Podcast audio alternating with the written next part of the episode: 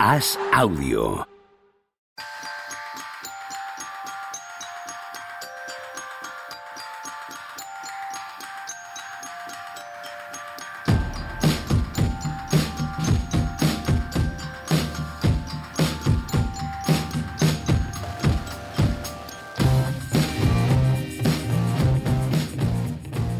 Juanma, qué cosas tiene el Zencast este, ¿eh?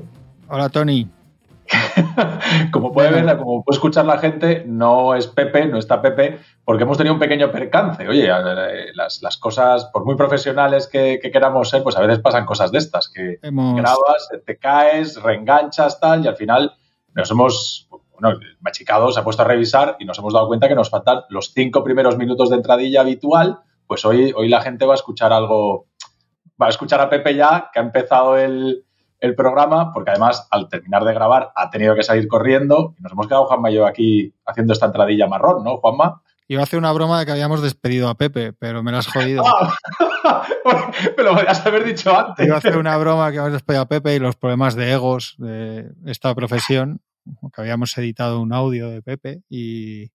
Pero no, sí, sí, ha habido un problema con la tecnología y ante la posibilidad de intentar darle es mejor contar las cosas como son. Ha fallado Sí, y Te puedo vamos asegurar a... que-. No, a que explicar a la gente que tenemos el programa casi entero, tenemos ahí nuestros 50 minutos y se nos ha fallado la, la introducción por un problema tecnológico y lo que hacemos es, pues, Pepe se ha tenido que marchar corriendo a la redacción de AS porque está con, con sus streamings y el curro que está haciendo el Mundial y entonces no lo tenemos aquí para hacer esta presentación y falsearlo y haber engañado a todo el mundo. Entonces tenemos que, que explicarlo nosotros dos y vamos a dejar a la gente ahora con el programa tal cual lo hemos grabado a partir de ahí. Correcto, hemos hecho una intro, nos hemos puesto a parir, como siempre, hemos hablado de Sí. chorradas y, nos, Hemos hecho y- tres bromas estúpidas de viejos y ya sabéis Exacto. un poco. pues bueno, al final hemos de decirle a la gente que al final hemos hecho también otra broma de viejos. Sí, entonces es verdad, mira, eso nos ha venido bien. Esta vez hemos hecho un poco, hemos cerrado por ahí, entonces la gente va a tener ahí su dosis de estupideces. Hemos hablado de machicado, lo de siempre al principio, y luego hemos pasado al mejor análisis de la radio española sobre NBA. Ahí está. Sí, nada, entonces estábamos básicamente para que la gente entienda dónde va, dónde va a empezar a escuchar. Había- estábamos hablando, no sé muy bien a santo de qué, pero de audiencias de televisión y del partido de Navidad que habían adelantado este año. El, para lo que suele ser horario del oeste, el Doncic, el Mavericks Lakers, el Doncic contra los Lakers, lo tenemos a las ocho y media en hora española y, especulábamos con que esto pudiera tener que ver con que es domingo de NFL y que, entre la posibilidad de palmar mucha audiencia en Estados Unidos, ¿no? Que, la NBA hubiera puesto el partido de Doncic a una hora más, más potable en Europa para por lo menos lo que iba a perder por otro lado recuperarlo por ahí. Y estábamos hablando de, recordando que en Acción de Gracias el partido de los Cowboys en la NFL tuvo, rondó los 44 millones de, de, de audiencia. Exacto, pues nada, ahí dejamos a la gente que, que disfrute del podcast. Ahí va a entrar Pepe, ¿no? Sin decir hola, ¿qué tal? y todo eso, directamente a Capón A capón. y ahí va a estar. Y pedimos disculpas, ¿no? Antes se decía aquello de por causas ajenas a nuestra, ¿no? Como No, era- no, esto no ha sido ajeno a No. nuestro. Esto no- ha sido culpa nuestra totalmente. nuestro. Hala, ahí os quedáis, gente. Ahí va el programa. 44 millones de, de espectadores, ten en cuenta que un partido normal de NBA tiene en torno al millón y medio, Sí. dos millones de espectadores. Sabes que, que no hay que tomarlo como personas, porque personas seguro que son más, ¿no? Eh, pero claro, pon, pon la escala, pon la escala de, de una cosa y otra. Es, es tan descomunal. Además, este año se están teniendo unas audiencias, por la manera de contabilizarlas, superiores en general, en todos los deportes en Estados Unidos. Y ya lo de la NFL y el, y el college football es, es otra galaxia, ¿no? El de Game Michigan-Ohio State llegó a 20 millones, tío. 20 millones. O sea, es más que cualquier partido de las finales de la NBA o de las World Series de la MLB sí, sí, sí, sí. de- de- desde la época de Jordan, ¿sabes? Es una cosa increíble. De fútbol en España, ¿cuál es el récord? ¿Lo sabéis? Pues deben estar en los 18 millones o por ahí. Pero es que tampoco puedes comparar, ¿sabes? Por eso me refería a que no puedes comparar países, mediciones y Sí, pensar que son sí, sí. personas. Porque un partido de la NBA, si lo ven allí dos millones, y dices, bueno, pues como aquí, no sé, un partido del Madrid de los fines de semana, que bueno, es menos ahora, pero llegó a ser eso. Coño, es que no es verdad. ¿Sabes? Son mediciones completamente diferentes en, en cada país, en cada contexto, y hay que tomarlo como medidas comparativas, no como medidas absolutas, ni pensar que son personas delante de la tele. porque no es así, no, no funciona así la medición de, de rating televisivo. A mí ahí me pilláis siempre. es un tema que, que, ni controlo ni pretendo controlar. No, no... Pues es relevante. ¿eh? Es muy relevante. Joder, todas, todas las grandes ligas, eh, hablando de las americanas, pero podemos hablar de todas las europeas, claro, toman decisiones en base a eso. Claro. Pero no decisiones comerciales, que puedes decir, bueno, a mí qué más me da si yo soy fan de ver el deporte. No, pero las normas, el estilo de juego, eh, Sí, qué, qué se vende, sí, qué no. ¿Sabes? Ese tipo de cosas modifican el producto. No, no hay duda. No, no, no, está claro, hombre, que, jolín, que siempre lo decimos, que al final esto es un negocio, que, que aquí hay romanticismo cada vez hay menos. Pero cuando, cuando hubo de eso? ¿De qué, de- qué época estamos viniendo a menos? ¿no? Cuando hubo ni una sola micra ¿eh? de todo eso. Además, con lo bonito que es el romanticismo, por ejemplo, Juanma, Mm. de amar a Anthony Davis. ¿No? Oh, eso joder. ya está ya por encima de todo, ¿o qué? no, pues es que estaba mirando porque había un, hay un Cowboys Eagles, pero es el sábado. Sí, el 24, ¿no? Eso es una cosa muy seria, ¿eh? Es que el, el anterior Cowboy La- que fue de jueves, si no me equivoco, batió todos los récords de los partidos de los jueves. Este- O... van a llegar prácticamente jugándose la división Sí, y más la rivalidad y tal, eso no, no, vamos. O sea, va a ser potentillo. sí, sí, sí. Va a ser, a ver qué ponemos ahí, a ver qué mm, Detroit, Orlando, Detroit Orlando va a ser el partido que pongan ahí los de la NBA. el Detroit Orlando de toda la vida. Hombre, el Brooklyn, el Brooklyn eh, Boston de ayer no estuvo nada mal, ¿eh? En cuanto a audiencia, dices. No, en audiencia no. Prefiero que a la hora de elegir buenos partidos en NBA, Sí, pero ahí no, va, no te van a poner, no te preocupes que no te van a poner un, un Brooklyn Claro. Celtics a la vez que el. No van el a coincidir partido con este. No, no, no, claro, no, no, no. Eagles, ¿no? Sí, no, al No, no, revés. Seguramente no, lo que harán es intentar no, o no poner nada, poner algo que no tenga, que tenga poco Claro, interés. claro, a eso nos referíamos, con- Juanma y yo, contestando claro. a Pepe, el Estaba intentando romanticismo. enlazar con el baloncesto otra vez. Claro, el romanticismo. Pero ya lo había hecho yo antes, acuérdate. Y el Sí, poco sí. romanticismo de Trae Young. Voy a seguir, ¿eh? Vamos a, ir, vamos a seguir metiendo los temas del día. ¿sí, eh? Uh, ¿Cuál, que- cuál os apetece más? ¿Con cuál empezamos? Es que es verdad que hemos tocado mucho los Lakers, aún así, es la. A veces el tocamos los Lakers de moda. innecesariamente, pero hoy es obligatorio, nada, por lo tanto, cuando lo hemos hecho mal es en las anteriores ocasiones, no hoy, ¿vale? Ahora todos los que enterran, todos los que han enterrado a los Lakers, ¿qué pasa? Esa gente que no empezó viendo Que a los ahí. se van a sumar ahora, van a subirse al carro. El barco está lleno ya, Juanma. Hombre, Y no pues. estás tú. Sí, No, no, a mí me da igual estar o no estar. Que a mí eso me importa poquísimo. Pero a ver si hacen algo. Yo insisto, yo esto los he visto. El de hoy lo he visto ahora en diferido por la mañana por, porque quiero ver estos partidos de Anthony Davis. El de Milwaukee me tocaba trabajar. La verdad es que el equipo es un, una gozada estos partidos, es así. Pero yo ya lo dije el otro día, para mí esto solo significa una presión extrema a Pelinka para que haga algo. Una cosa es tolerar declaraciones en, en los micrófonos y artículos de insiders diciendo que están enfadados y no hacen nada. Y otra cosa es que la gente vea este nivel de Anthony Davis y crea que se puede desaprovechar un año de esto, ¿no? Eso es más difícil. Y, y luego, bueno, yo es que sabéis que siento adoración por Anthony Davis, siempre ha sido así, siempre lo he defendido. Eh, no, del- no de que ha estado dos años con muchos problemas de lesiones, etcétera, etcétera, que es obvio, sino de que es un jugador que por lo que sea, y supongo que ese por lo que sea es que se de- ganó muchas enemistades por querer a los Lakers, etcétera. O sea, yo creo que no hay ningún jugador del que se han dicho más tonterías en los últimos años que, que del Anthony Davis en, en prime, en plenitud, que lo estamos viendo ahora otra vez. Bueno, ahora está en uno de los mejores, no solo está en plenitud, está en uno de los mejores momentos que lo hemos visto en las últimas semanas. Y ya hemos visto lo que es en ataque y en defensa. Yo hay un momento del partido de Milwaukee que luego lo volví a ver más tranquilamente porque lo vi trabajando y eso. Hay un momento que Antetokounmpo choca constantemente contra él en la zona y en Sí. lugar de, de, ¿no? de, de empujar al rival, de empujar al defensa y hacer un mate, que es lo que le sale ya por inercia, se queda casi como sorprendido en un par de jugadas porque es como darse con una pared y, y es Anthony Davis.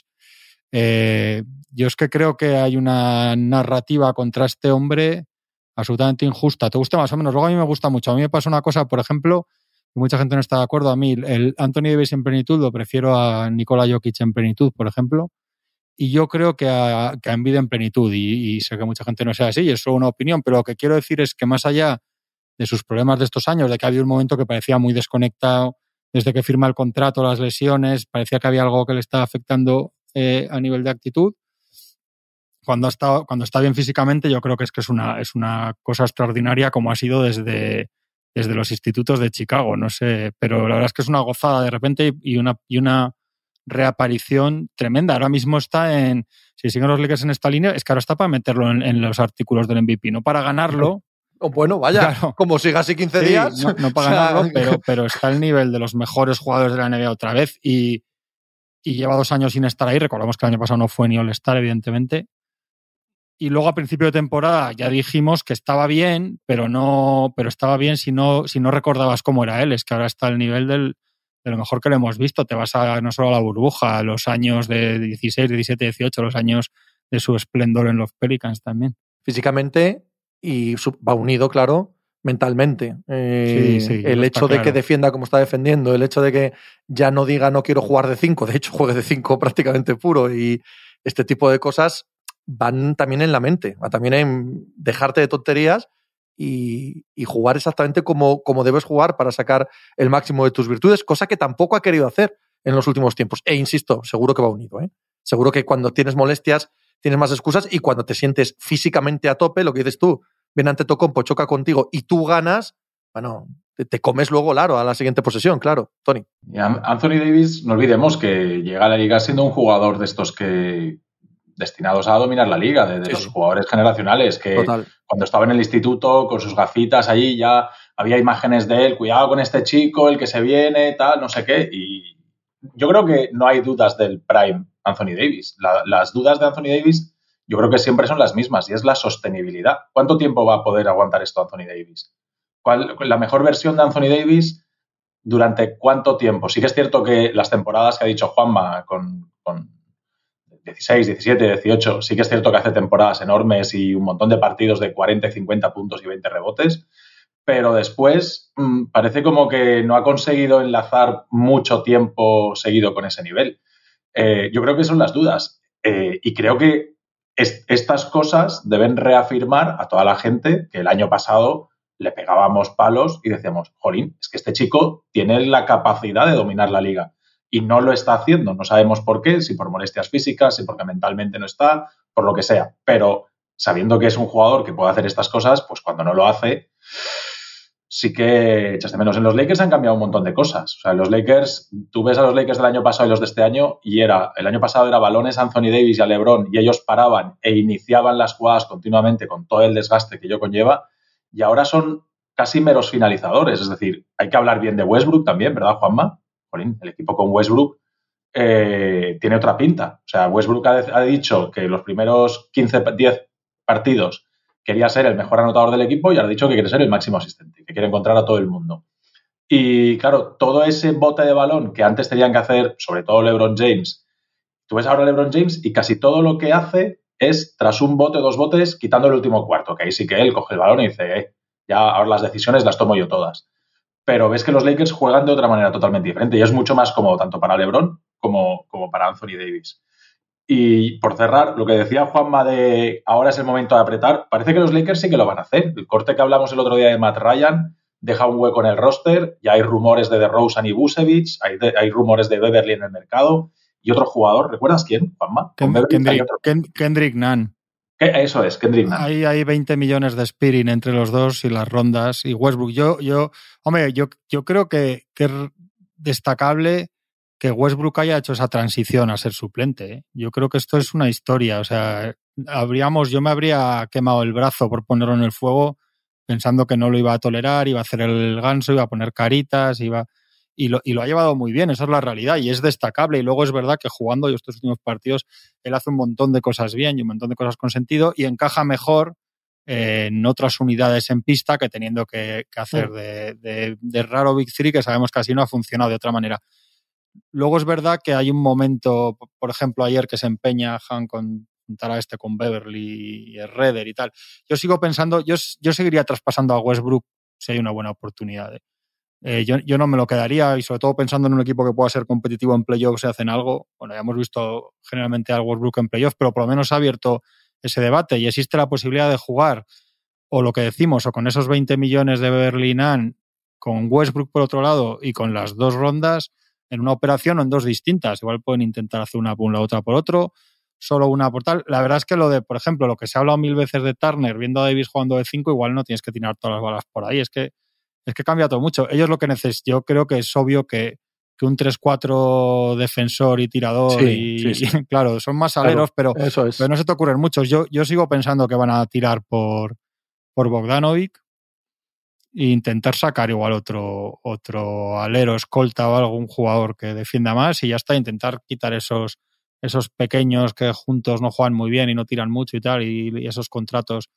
Yo creo que se puede hacer algo. Es imposible decirle a nadie que, que, que esté Anthony Davis y LeBron, que yo creo que estos dos últimos partidos ha estado bastante bien.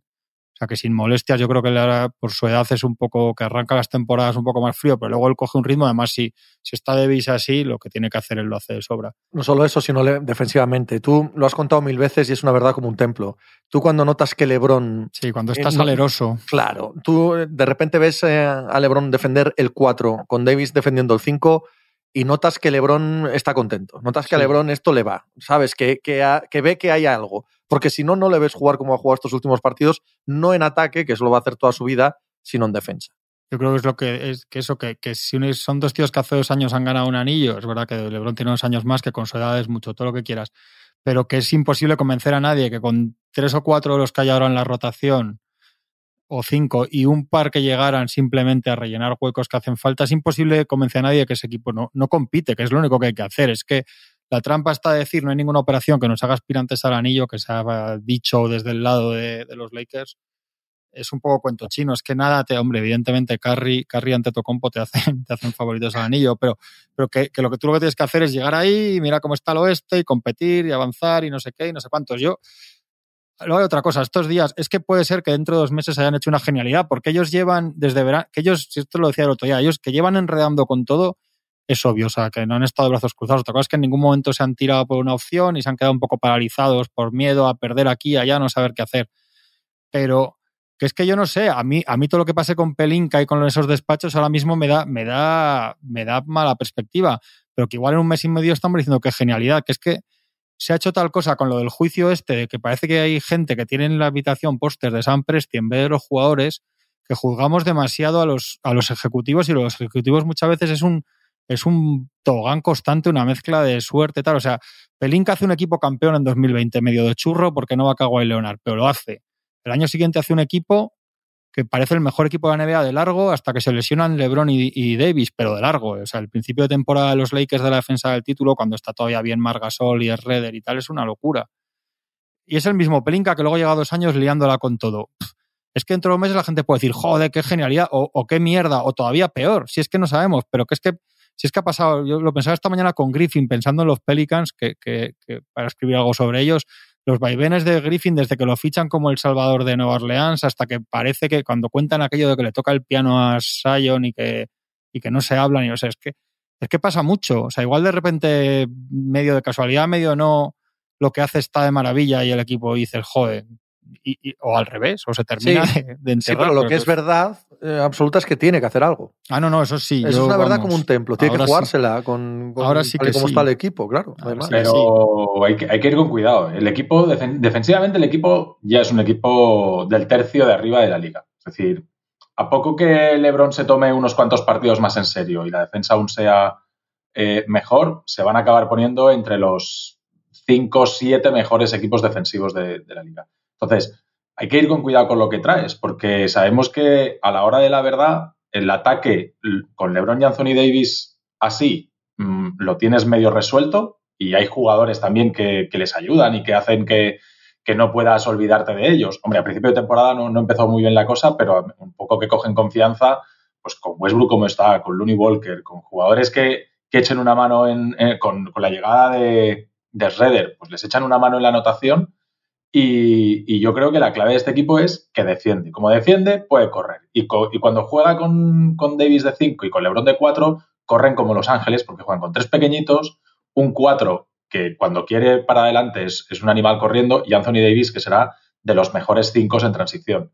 Entonces, el equipo está estructurado para eso, para showtime, para defender mucho, que eso está bastante bien. Entonces, traerte, ha hablado Juanma de Bogdanovic, a ver qué sueltas, ¿no? Tienes que soltar algo que no te, que ahora mismo no te esté dando casi nada. Beverly Nan, si te lo ha dicho. Sí, por ejemplo. No, digo que te lo vayan a aceptar, digo, digo que lo que van a poner en el mercado, si ya se lo han dicho a todo el mundo, es Beverly Nam.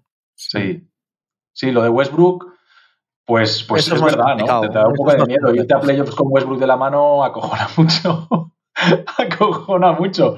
Pero claro, dices, jolín, ahora que le tengo el hueco, la verdad es que le quedan dos meses todavía, ¿eh? O sea, hay dos meses por delante y yo creo que lo que hay que hacer es no precipitarse, ¿no, Juanma? No sé, yo es que imagínate, a mí un jugador del perfil Bogdanovic, Crowder, que pillas un par de estos. Bogdanovic eh, hablas del de, Detroit. No, del de Detroit, sí.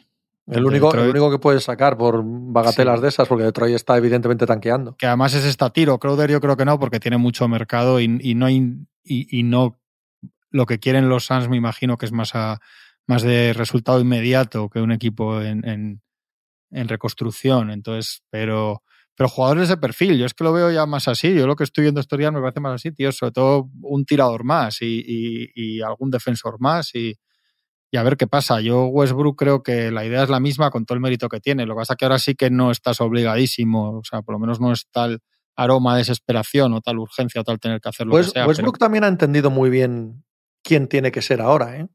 Yo creo que ha entendido que estaba en junio fuera de la NBA literalmente. Pues no es fácil entenderlo porque muchos de los que han pasado por su eh, posición no lo han entendido. tiene ¿eh? mucho mérito. Que no se hable de Westbrook es para hablar muy bien de Westbrook. Y, no se Hasta esta noche, que esta noche creo que han sido seis balones los que ha perdido, llevaba como cero pérdidas en los partidos anteriores. Eh, siendo muy eficiente en el estándar Westbrook, eficiencia estándar Westbrook, ¿vale? en, los, en casi todos los buenos partidos que habían jugado. O sea, Westbrook como Anthony Davis lo del 5, Westbrook ha entendido exactamente cuál puede ser su rol en un buen equipo NBA. Y eso es muy jodido de conseguir, muy, muy jodido de conseguir. Yo estoy contigo, habría que traspasarlo, pero ya no es ahora mismo el a toda costa, el a ver qué sacamos, el no, no, cuidado. Ahora puedes negociar un mínimo que necesitas para el equipo y si no te lo dan, puedes, puedes cerrar los ojos y pensar en un Westbrook liderando la segunda unidad a ver qué pasa. Ahora mismo puedes cerrar los ojos y esperar a ver qué pasa. Sí, eso es un arma para negociar, igual que al revés para quienes negocian con ellos, que sepan que tienen que hacer algo sí o sí. Yo lo que sí que creo es que además el, los momentos que está Berly en pista no, no aporta nada positivo y es un buen contrato para traspasar y con Nampas ha aparecido. Yo creo que ahí hay una, una buena operación que puedes hacer con soltarse una ronda, pero yo yo intentaría ir a hacer, intentar sacar dos jugadores de alguna manera, sea con, con, estos dos y con Westbrook y con las dos primeras, intentar usar una primera por un lado con un relleno de dinero y otra primera por otro lado, no lo sé. Ellos han intentado muchas cosas, o sea, ellos han hecho muchas cuentas de esas también. Entonces vamos a ver, no lo sé, es que hay tantas posibilidades y tantas cosas y tal océano entre cagarla y, y, y de repente acertar el gordo la lotería y todo lo que hay entre medio, incluido no hacer nada y contar luego en febrero, que es que vas a por Bradley Bill en verano, eh, en un artículo de McMenamin en ESPN, pues es que la gama de, posibilidades es infinita. Entonces, vamos a ver, pero yo creo que ese equipo con dos jugadores de rol más o menos uno importante y otro útil y, todo lo que te está saliendo bien de Lonnie Walker, Reeves y compañía y al nivel que están LeBron y Davis, es un equipo para estar ahí en competir en playoffs sin más, y es que no hay otra cosa, y es que encima tal y como tal y como está el oeste, pues todo lo que te metas por ahí, pues ya está. sí, pero bueno, acabas de darle, acabas de darle la clave. O sea, estamos hablando Sí, de, un equipo ficticio que no existe. Claro, ya está, no, nada más. No, claro, no, no. Cosa es que de repente hagan una barbaridad o algo que no veíamos y nos quedemos con la boca abierta, pero, pero que insisto que, que, ya sé que no es lo mismo, que esto es lo anormal, no lo normal, pero que el equipo que es campeón es campeón con Rondo, con Marquis Morris, con Caruso, con Caldwell Pop, ¿sabes? Que al final, a los buenos bien ordenados. El mejor jugador, ¿eh? El ¿Eh? mejor jugador de las finales es Pope. Bueno, el tercero. El del anillo de las finales, del tercero. Sí, el tercero, el tercero, casi todos los playoffs. Bueno, quitando alguna, alguna aparición de Rondo y tal, pero sostenidamente es el tercero. Por eso te digo que, que cosas más raras has visto. Tú lo que tienes que hacer es llegar allí y luego ir, ganando partidos y pasando rondas. Si en 2021 están 2-1 contra los Suns en primera ronda ganando, con, ah, cuando se lesiona Anthony Davis de, la Ingle y luego se lesiona LeBron, que es verdad que es cuando está Chris Paul con un brazo colgando también, pero bueno, quiero decir que es que esto es así. Que es que no hay más, no hay más historia, que nadie llega. Si es que los Warriors llegan, pierden un año porque se lesionan Clay Thompson y Kevin Durant. O sea, tú que sabes lo que. Eh, ¿Por qué no puede estar en el oeste los Raptors de ese año? Quiero decir, el equipo que va pasando, que va ganando, qué tal, ponte unos, unos Pelicans, tal, el que sea, no digamos los Warriors que, los tenemos de otra manera. No, no, Grizzlies, Pelicans. Sí, el equipo que llega ahí y, llegan los Celtics, que son favoritísimos, y, y con Tatum tocado y se lesiona Brown y no sé qué, y te sale el año que tal, o, los Warriors el primer año que ganan se lesionan Kevin Love y Kyrie Irving, que es que esto, tú tienes que estar ahí. Estos este Celtics creo que hasta incluso con estos dos lesionados, conforme están funcionando ahora. Bueno, pues, pues, que se lesionan tres, ponte y Hauser. Imagínate que se lesionan Brown, Tatum y Hauser, los tres buenos. Bueno, los tres mejores. Hauser ya sí que no. no, pero es verdad que si tú, tú, o sea, tú no tienes ninguna excusa para no poner cerca de un Anthony Davis así el mejor equipo que puedas. Totalmente. ¿Qué están haciendo, Juanma? Si cortara a en el otro día y estar soltando ya los rumores de, los, de Bueno, yo tengo que ver lo que también hemos tenido a Pelinka en un avión a Indianápolis. Exacto, exacto. Y eso están haciendo. Sí, pero que, llevan, llevan desde verano. Si eso lo sé, es lo que yo le he dicho aquí alguna vez, que no es que estén con una encima de la otra, si es que estos han, han hecho, han tenido 15.000 reuniones, han hecho 80.000 llamadas. Lo que pasa es que hay que, lo que decía otro ya, que lo bueno es enemigo de lo mejor y que hay que intentar, si no te tienes el plan B, que salga el B y si no el C. Pero ahora ya es urgente porque esto tampoco es muy, quiero decir, hace falta más en ese equipo. Están empezando a despertar los equipos, o sea, Lakers ya es un equipo que, de, los, de los que no te quieres enfrentar, de los que no te da igual ocho, cada noche. Ocho de las últimas diez victorias y ocho de los últimos eh, diez partidos, me refiero, victorias. Este chico jugando a nivel MVP absoluto, en fin, pues claro, pues evidentemente que es un equipo serio y que no es lo mismo ganar dos veces a San Antonio que ganar en Milwaukee, ganar luego en, Washington, aunque sea tal, pero es un partido fuera en el este. El, último que han perdido es el que iban ganando de 17 a los Pacers, a que, los juegan, Pacers, que juegan francamente bien buena parte del partido, que también lo vi que luego es un accidente, es verdad, con errores y tal, pero que bueno, quiero decir, es, que es otra cosa, es, muy obvio. Están metiendo el 37 ya por ciento de los triples, que está en la media de la liga, cuando era el equipo que peor tiraba, o sea, es, es un cambio importante, pero por eso necesita más. Es que no hay más. Si no es que no crees en estos tíos, y es imposible, no, o sea, ni, ni, aunque estuvieras ciego y sordo y mudo, pues no creer en este Anthony Davis. Y tartamudo. Que, eh, gana Yanis eh, cara a cara en Milwaukee y 48 horas después mete 55 puntos. Por cierto, ese partido, qué bien la vuelta de Middleton, ¿eh? A mí me encantó. Ah, sí, sí, creía que ironizaba. Estoy Ese partido juega al final 20 largos minutos, creo que son 27, y con muy buenas sensaciones. Y a, mí me alegró mucho volver a, volver a ver a Middleton así. Además, parece que es una vuelta a lo que Kevin Durant, quiero decir, que se han esperado a estar, a que el tío esté hasta con ritmo competitivo y tal, que no es eso de le vamos metiendo minutos limitados, que bueno, simplemente. No, no, no, no. Han esperado, esperado, esperado. Estuvo muy bien, pero a veces simplemente el rival es tan superior que no se puede hacer nada. Ya nos veremos en no junio. Jugaron luego, no jugaron luego eh, ni él ni Antetokounmpo en el back-to-back. Supongo que jugarán esta noche frente a Orlando, ¿no? De nuevo. Supongo. Mm, sí, porque no se dijo nada ni de molestias ni de sentirse eh, rusty, ¿no? Oxidado. Simple y llanamente que los back-to-back no los va a jugar de momento, sin más. Juan en Orlando, con Orlando.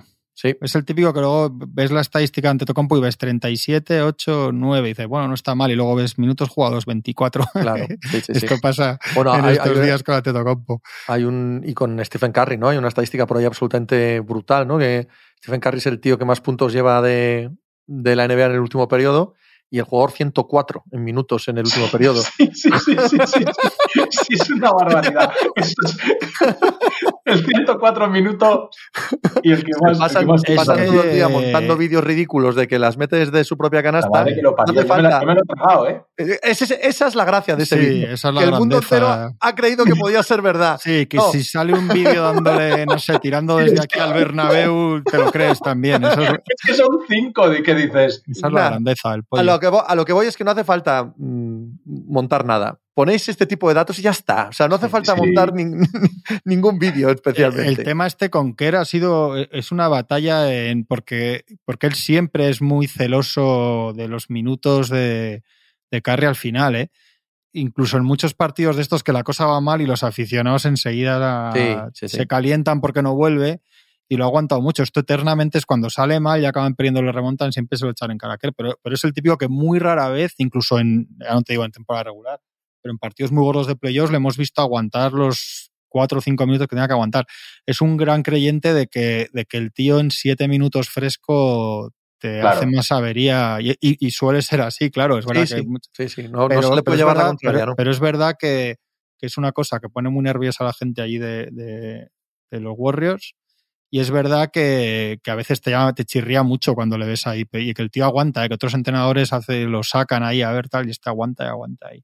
Sí, bueno, ayer Jokic en toda la segunda parte creo que descansa dos o tres minutos hasta que el partido se les va de todo. O sea, normalmente tiendes a eso, ¿no? Va, a regular el equipo, estás ahí con el gancho y empieza el último cuarto y dices, mira, mira, lo meto ya y, que salga lo que Dios quiera. Y a Carrie hay veces que a falta de 6-7 minutos todavía no lo han metido en pista. Es terrible cómo se cae ese equipo en cuanto no está Jokic en pista.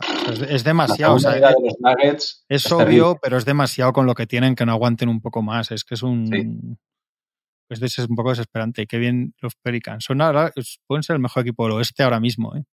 Bueno, Pelicans, bueno, bueno pero, sí, claro, pero los, los Pelicans tienen que estar en esa en esa línea también, ¿eh? sin Ingram y con Sion Williamson anotando y dirigiendo, pero sin forzar. Tú ves los partidos de los Pelicans y no ves a Sion metiendo sus 35 puntos porque todo pasa por él, todo gira en torno a él. No, no, con una naturalidad le fluye el baloncesto, una eficiencia de la hostia. A mí ver jugar a los Pelicans me, vuelve loco, ¿eh? Me parece un equipo magnífico.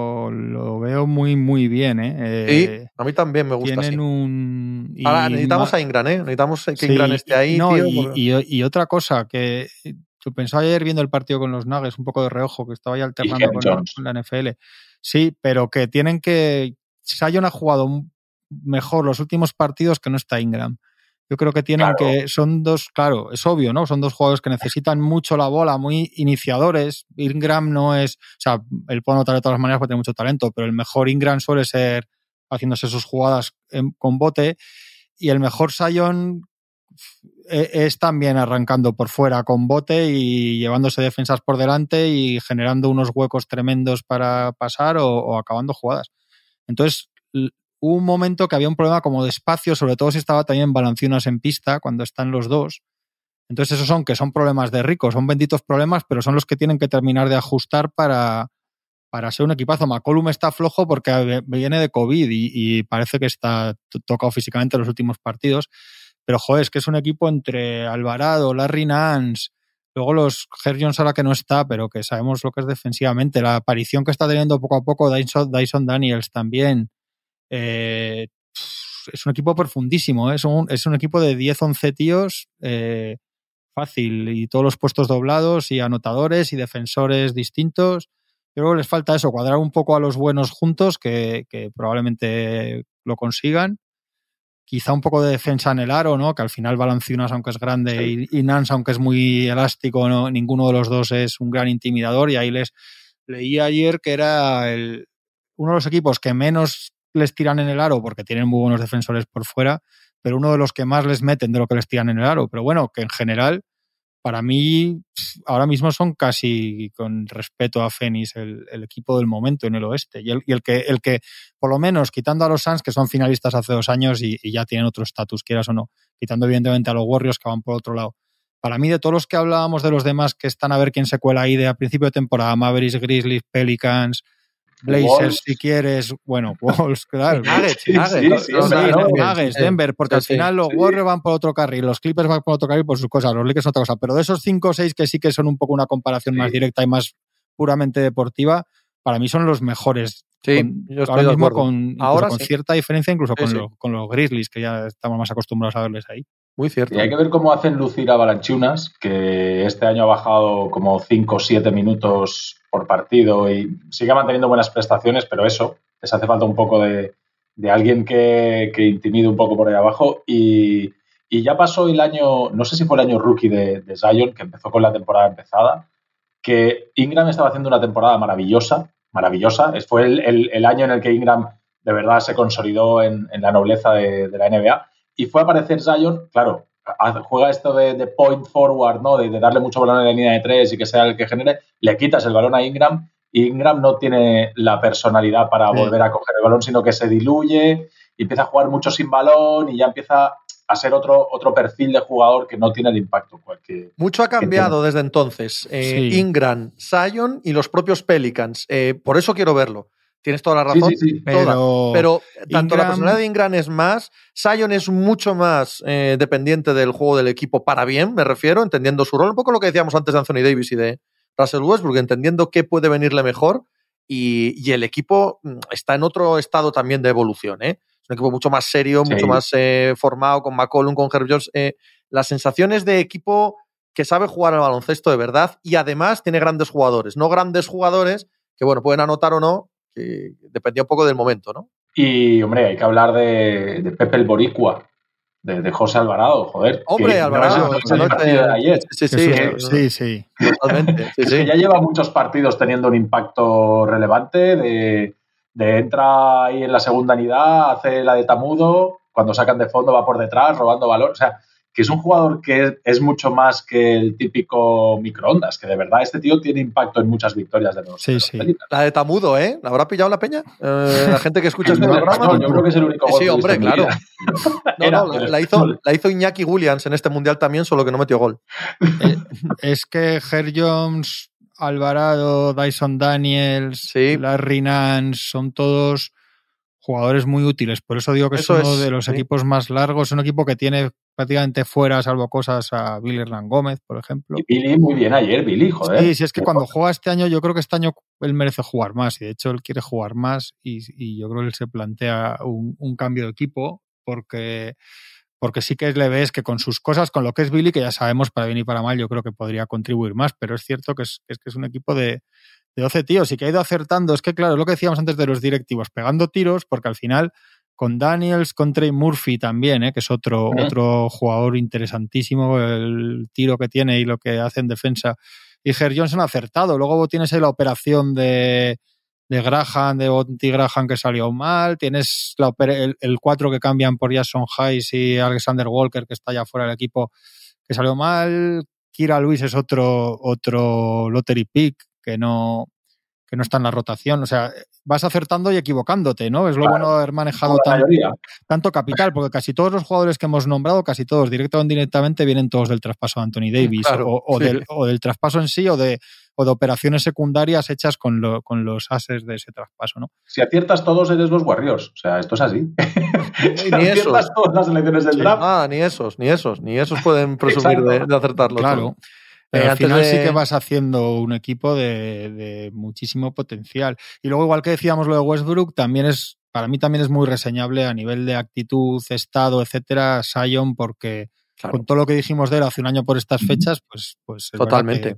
Vuelve a ser jugador, vuelve a ser aspirante a estrella, claro que. No, pero, que da la sensación que, pero que habría que, verlo. Entonces, claro, es una cuestión que la cabeza está feliz con la, ciudad, eso es. con la ciudad, con los compañeros que hace un año estaba en las todo lo que sabíamos era que estaba en los despachos de Nike ahí metido, que no hablaba con sus compañeros, entonces estaba en, en, el estado de Washington, ¿no? Allí perdido. Que todo esto es destacable. Y luego es verdad que hay mucha comunión en una ciudad que era bastante fría con el equipo. Y lo que decíamos de Alvarado, a veces son jugadores que no son siete veces All-Star los que, los que arrastran mucho a la gente. O sea, el. Sí, este es claramente un icono. ¿no? Eh, este chico se ha convertido en un emblema, en parte del escudo de Eso cuenta, ¿eh? Sí, sí, claro en, que sí. En el ambiente de los equipos y en el feeling y la atmósfera y todo. Eh, Tryown, hay que hablar de Tryown, ¿eh? Ahí va yo, ahí va yo. No quería yo que nos acabáramos en tóxico. Nick McMillan, ya verás. Eh, qué rápido pasa a ser tóxico. Empieza, empieza a recopilar, ¿eh? empieza a recopilar desde hoy artículos en los que Neyman Milan qué mal entrenador es, Neyman Milan qué mal lleva el vestuario, mira Neyman que Milan qué mal lo hace. Mira que se dijo en España y no se hizo caso. Nada, es que ha tenido que pasar 47 años desde aquello del Chacho y de Rudy para que empecemos a entender en Estados Unidos. Odio, el odio a los españoles le ha pasado factura al final. Eso es, eso es. Eh, pues nada, que cuente las horas que le quedan. no, pero yo pensaba, ¿no creéis? Porque claro, esto siempre el, siempre lo, tienes que saber o imaginarte quién lo filtra para saber por qué, ¿no? Es obvio. Joder, vosotros veis claro que esto lo filtra Young. O lo filtra no, no, no, no, no, no, Porque esto deja peor a Young. Sí, no, pero Young no tiene, creo, ¿eh? Ahora mismo ninguna necesidad de manejar la la imagen pública que, tiene, que se tiene del mismo. ¿Sabes? Y yo creo que esto viene desde el lado del entrenador. ah, yo pensaba que yo, yo pensaba más la franquicia. No, no, desde el, yo, eh, particularmente, que no tengo ni idea, claro. Creo que viene desde el lado del entrenador como para decir, es que no puedo hacer más con esta gente. ¿Sabes? Esta gente es como es y no puedo trabajar con ella y tal, porque va mucho con la personalidad de, de Nate McMillan, de yo soy el jefe y quiero dejar claro que cuando las cosas van mal es porque no se hacen las cosas que yo quiero que se hagan. Entonces yo por eso he pensado directamente que venía desde, desde el entrenador. Sí, yo, yo había pensado más igual la franquicia, porque digo, esto trae al final tampoco le deja demasiado allá y tampoco sé. Y bueno, ya Macmillan tampoco, igual es que la franquicia está un poco hasta el moño de líos, tampoco tiene mucho cariño ya Macmillan, igual también quieren darle un toque a. Ha firmado año... Trey Young 240 millones para no sé cuánto tiempo. La franquicia es él. Claro, no, no pero hace un año y medio no, que pasa, se carga, no importa lo que pase. Hace un año y medio que se carga un entrenador. Claro. Ahora otro. Y dentro y de dos el, años otro. Y es que en el artículo de Charania, de donde sale todo esto, dice que, que en la franquicia también quieren que sea otro tipo de líder y todas estas gaitas, ¿no? Pueden querer lo que les dé la gana, ¿vale? Lo que les dé la real gana pueden querer. Esto Pero... acaba como yo. Sí, no, no, eso sí, eso sí, pero que trae aún tiene que también que él individualmente dar otra respuesta a las cosas. O sea, quiero decir y que, que, que va, y que una cosa es ser el villano del Madison a nivel de imagen pública y tal, y otra cosa es eh, ser un tío conflictivo en el vestuario, porque Trae Young ha tenido problemas con Lloyd Pierce, ha tenido problemas con Macmillan, ha tenido problemas con John Collins. El año pasado soltó la de no queremos jugar una noche de martes en Charlotte, sí, sí, sí. nosotros estamos hechos para playoffs, algo así. O sea, Jolín, son. No, quizá no sea la mejor manera de liderar, eh, estar peleado con todo el mundo. No, no que vamos a ver, que el muchacho, que el muchacho merece la crítica. y que tiene que hacer cosas mejores, no hay duda. Que, que, que, con esto no. O sea, que esto no va a servir de nada y que lo único que vale es para que Ney McMillan haga las maletas, no hay duda tampoco. Sí, o sea, no, no, yo por eso no, no, acabo de comprar que sea un toque que le da la franquicia. Pero la franquicia que no sé, personalmente con él porque, porque la franquicia está a los pies del jugador. Está a los pies del jugador, el jugador puede hacer lo que quiera. Si encima, con esta personalidad que tiene, le calientan, ¿qué creen que van a conseguir? ¿Sabes lo que te quiero decir? No, no me parece muy Pues inteligente. igual es si que están viene de muy la pero ¿y si están más enfadados o más hasta el moño de lo que decimos incluso ya de él. Es que lo, no lo hemos así, dicho, pero es que el es partido así. contra los Nuggets no lo juega porque él no le da la gana. Sí, Claro, bueno, que- o sea, el contexto de todo esto viene, claro, estamos dando por hecho que la gente lo sabe. Eh, el partido de los Nuggets viene porque él discute con Nate McMillan. McMillan le dice, mira, si vas a estar así, porque no quería entrenar, no quería tirar. Eh, ¿Qué pasa? ¿Que te duele? Sí. Pues ¿vas a jugar o no? Porque si no, no. Yo, Pues no voy. Y ya está. Fue así, sin más. Eh, entonces, el dice, no, ha jugado por una falta de comunicación. No, bueno, falta de comunicación no, parece que se ha comunicado estupendamente. Trey Young, o sea, yo lo he entendido a la perfección lo que quería decirte, Nate. Y encima van y ganan. Sin él, partidazo brutal de John de Murray. Madre mía, cómo está jugando este chico. De Lo que verdad. yo quería, lo, que- lo quería decirle a Juanma sobre si están muy cansados y muy hartos de él, es que lo gestionan de otra manera. Cuando una franquicia está harta de su superestrella, lo único que no hace es hacerlo público. ¿Sabes? Eso seguro. O, o lo trabajan individualmente con él o le amenazan con Sí, un traspaso o algo, pero no, no lo hacen público, Pero un ¿no? Porque pellizquito así de monja como esto, No que sé. también dicen que no A va a haber este- sanción y no sé qué. a esta personalidad eh, puede ser. Yo digo que a esta personalidad no le va a funcionar eso. Yo lo que sé es que se cargó ya un entrenador y que el equipo ha hecho muchas cosas desde que está él, que tampoco es el típico que puede quejarse de. No, buenas o malas, no han parado de moverse intentando hacer equipos alrededor de él. En su día lo de Capela, Bogdanovic, el otro este año lo de Murray y llevan intentando traspasar a Collins dos años. O sea, sí que se mueven y son ambiciosos. O sea, tampoco es que se pueda quejar. Quiero decir, si este se queja de eso, por ejemplo, pues a ver qué les va a decir Don Chicha a los Mavericks, ¿no? Le fichan Claro, a Kemba pero- Walker, le fichan a Kemba Walker y sale Nico Harrison a decir en la radio que, que la rodilla está fatal. No, que está es- horrible. Pero que no está está tan horrible. mal como el año pasado, Pero o eso que, a ver, parece. Es lo que dice. Pero que jugar puede. Lo que no, es- lo que no dicen es cómo, que jugar puede y que a ver lo que dura, dice literalmente. O sea, eh, Jugar puede sin tacatá. Puede Es- jugar sin tacatá. bueno, y Sí, pero en condicional. Todo, todo lo decía en condicional. Bueno, ya veremos. la, ¿no? la intervención esta es para que vaya Don Chicha a su despacho y le diga, mire usted, vamos a... Entonces ahora para que esté más contento le han filtrado lo de Derrick Rose y para adelante.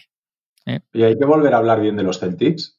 Joder, Otra- otra, vez. otra no. vez. Tiempo Joder, que venimos aquí, no, pero es que los Celtics el mejor ataque y tal. Ayer llegan y ganan defendiendo. estos, sin Robert Williams. El año pasado eran la mejor defensa del, de, de, la década.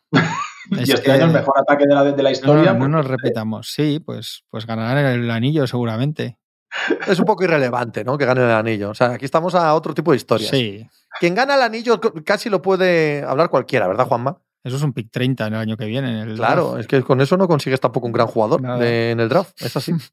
Pues y con Hauser les vale. Y con Cornet. y con Cornet. Madre mía. Sí, es hombre, un que son increíble. muy buenos, Tony. Es un equipo sí, brutal, brutal. muy No, buenos. es- eh, a, mí lo que me sorprende es eso, que ayer es un partido que no tiene nada que ver con los Celtics que estamos, que llevan toda la racha. O sea, es, otro equipo que baja el culo defendiendo como ayer, además es que le preparan la trampa otra vez defensivamente a Kevin Durant y Kevin Durant pica. O sea, le, orientan todo el rato a Kevin Durant a que tenga que atacar de cara y no de espalda, a que siempre tenga que salir botando hacia donde está la ayuda larguísima del otro lado. O sea, te das cuenta que, oye, que si Machula tiene que hacer de estos un equipo y sin Smart, ¿eh? O sea, ganan un partido defensivo sin Smart. O sea, pues que para mí lo de ayer de, Boston tiene muchísimo, muchísimo mérito porque necesitan cambiar el registro, jugar de otra manera diferente a lo que han estado haciendo. Y bueno, por no hablar del partido de Jalen Brown. Es que, es que eh, hoy estaba leyendo, he leído un tuit que la eficiencia de estos dos, no, sé si no había pasado nunca. O sea, estos dos tíos en ataque son una, una verdadera barbaridad. Y si encima lo sumas a que los dos no los tienes que esconder en defensa, sino al revés, que pueden ser los tíos que puedes lanzar a defender la estrella rival, es que te da una combinación, pues lo que Sí. dice Juanma, que es que si no pasa nada raro, esto Luego lleva te cansas, luego te cansas en las finales, cuando vas 2-1 y te Claro, cansas. bueno, y te llevas una hostia y juegas con medio hombro, pues esas cosas pasan, claro. Pero Vamos que a ahora mismo es. No sé por qué me parece que este año, Juanma, Sí, es que ¿no? tienen poca pinta de cansables, Ya, ¿no? Por, sí. por lo que me da, ¿eh? A la vista. Sí, la derrota del año pasado es, parece muy clara la del equipo que pierde y luego vuelve y gana, no del que pierde y ya no Sí. vuelve. Esto Sí, está sí. claro. No, a ver, yo fuera de bromas, lo que Y sí eso, que y eso que decir- tuvieron todo el problemón ese de que cambias Sí. de entrenador y fíjate, cambiar de entrenador te hundes. Es que ya sabes. Y se fue el segundo, o sea, o sea, suspenden al primero y se va el segundo, y está ahí el, el tercero. Imagínate, si, si llega a quedarse Will Hardy, igual no habían perdido un partido todavía. Pero no, yo lo que digo, bromas al margen, es que no me sorprende que los Celtics defiendan bien cuando se ponen. Eso es lo que digo, que, que después de cómo defendieron el año pasado, es verdad que tienen unos pocos quintetos de la NBA que los cinco, cuando está Robert Williams sobre todo, los cinco son buenos defensores, entre buenos y muy buenos y extraordinariamente buenos. Entonces, no tienen ninguna debilidad por ahí tampoco a priori, muy físicos. Es que ya lo decías, que el defensor del año es Smart y no me parece ni el primero ni el segundo mejor defensor cuando se ponen de verdad el equipo. Me parece mejores defensores otros. Entonces, entonces no me sorprende que llegue un día como el de ayer y se remanguen y digan, pues vamos a defender. Y luego ellos tienen un molde, es verdad que decía Tony con Kevin Durant, que Kevin Durant ha hablado yo también esta noche, y luego ha salido y el, que Kyrie viene a decir que Jalen Brown es muy amiguito suyo, es su compañero de, de conspiraciones raras. es curioso, cuanto compañero de conspiraciones raras, ¿crees que se llaman así? No ¿Crees sé, que el grupo de WhatsApp? CCR. con compañeros No, de conspiraciones raras. No, no quiero ni saber nada de ese grupo de WhatsApp, por si acaso. mejor. Y si alguien tiene pantallazos, que los borre, por favor. Vamos a un, po- un poco de tranquilidad. No creo que sus recomendaciones de, de películas y documentales por nada del mundo. Eh, por acabar, eh, los Nets mm, resurreccionan regular, ¿no? Ya, pero a Tony, pero a Tony no lo No, sacas de ahí. Tony sí, te va a decir sé si maravilla de derrota. Pero el partido de ayer no tiene nada que ver con lo que han sido los Nets los últimos partidos, de verdad. Y acabé el partido y dije, joder, qué rabia, porque la gente habrá visto este partido y dirá, míralos, aquí los Nets. Es que ayer es, para mí es magistral la trampa que le pone Boston y ellos cómo entran ahí con, con- con las orejeras ahí, pu, pu, pu, pu, para adentro, porque estos no son los Nets que han estado jugando los últimos partidos, de verdad. Es que no, no tiene nada que ver. Estos no, no son los NES que conocí en verano. Como dijo, Tampoco. como tampoco. dijo Sandy a Denis Suko en Gris. Denis Zuko, correcto. No eres el Denny que conocí en la playa. ¿no? Esta es la mejor escena de toda la peli. La mejor escena de toda la peli es cuando. Cuando. ¿Cómo se llamaba la. Rizzo. Cuando Rizzo. A Richard se le hecho un acerca- bombo. Eh, no, eso está muy bien, pero cuando Rizzo coge a Sandy y se la lleva a Dani, porque está Sí. Sandy diciendo qué bonito, qué el amor, qué tal, que no sé qué, y la cara que pone la actriz que hace de Rizzo cuando le presenta a Sandy y el otro se pone todo chulo, ¿qué pasa, niña, tal, no sé qué? Es, esa cara define toda la película. Sí. Y probablemente ¿Cómo le toda la historia de la humanidad. eres el Denis conocí en verano y le dice, pues una tenéis la misma sensación de Gris que tengo yo, que yo Gris la conocí con ocho nocheviejas seguidas, a las Sí. 3 de la mañana, cuando volvía de celebrar la nochevieja, llegaba a casa y siempre a las 3, 4 de la mañana estaban poniendo gris. O sea, en los 80 sería, entiendo que... que- o sea, ese es el recuerdo de, de- que yo tengo de gris, de No sé, ponerla para mí- todas las nocheviejas. Para mí es una de las mejores películas de la historia. Para mí también. para mí mi también, banda mí favorita de música, mi banda favorita de música tiene una canción que dice y de nuevo pondrán gris después de comer y de nuevo la volverás a ver.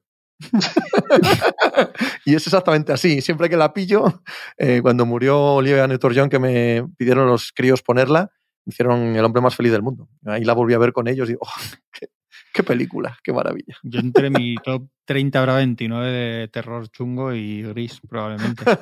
Eh, de las pocas cosas que coincidimos los tres. Pues seguramente Pues sí, fíjate. seguramente sí. En esto de culturilla la, pop, la ¿verdad? magia de diciembre, se acerca la Navidad y va surgiendo, ¿eh? lo que nos une más que lo que nos separa.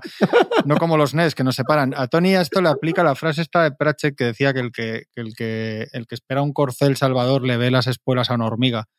Correcto. Pues, pues a Tony le va a pasar esto con los NES hasta el final. Perderán Bueno, con ahora los Lakers no me ha pasado. También ocho nos derrotas Lakers- seguidas. Ocho También derrotas nos une- seguidas de los NES y dirá, sí, pero ocho derrotas que han jugado de puta madre y no sé qué. También nos une se Terry Pratchett. respeto, ¿eh? También nos une Te- Terry Pratchett. Oh, nos, falta, nos Tony. Yo, cito frases de Terry Pratchett cada Ah, 45 minutos. Pero totalmente. O sea, yo, yo en concreto, muerte, todas, ¿eh? Porque son todas. Pero muerte es probablemente mi, mi novela favorita de todos los no tiempos. hago más porque me parece muy pesado decir citar mucho, decir muchas citas, pero tengo muy Además, es que Terry Pratchett eh, sentía ese mismo odio irracional que siento yo hacia el turismo. Y es algo que, Sí. me, que me une para siempre, ¿sabes? Con las personas. Sí. ¿Eres de Pratchett, querido Tony? No, Era demasiado. Era demasiado no tengo el gusto, no tengo el gusto. Lovecraft, Soy más de otro tipo de novela. Literatura fantástica, pero no de terror. No, pero Pratchett de No. terror no tiene nada. Pratchett No, es- pero este no, rollo así... pura todo el día. sí, Lovecraft es Pero, terror. pero yo soy de espadas y de dragones. Terror cósmico no te- Hombre, yo espadas y dragones he leído bastante de joven, ¿eh? Ya hablaremos un día de esto. Que ahora machicado, ¿eh? Hablando de espadas y dragones, Machicado, manifiéstate porque nos vamos. Ahí estamos. Ahí sigue en la mezquita de la M30 eh, con los maitines. no contaba Eh, mucho con él ya. Pues el jueves, ¿no? El jueves volvemos a encontrarnos, señores. Pero es festivo. ¿Y Ah, que en el astro trabaja. Vale, vale. qué quieres decir con eso? Un abrazo. Abrazo. Un abrazo.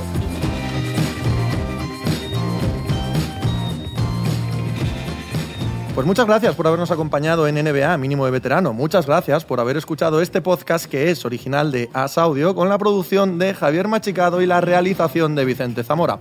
Síguenos en redes sociales arroba As Audio para no perderte nada y recuerda que puedes escucharnos en la sección de podcast de as.com, en la aplicación del diario As o en tu plataforma de audio preferida. Un saludo de Pepe Rodríguez con la compañía de Tony Vidal y Juan Marrubio desde la redacción del diario As.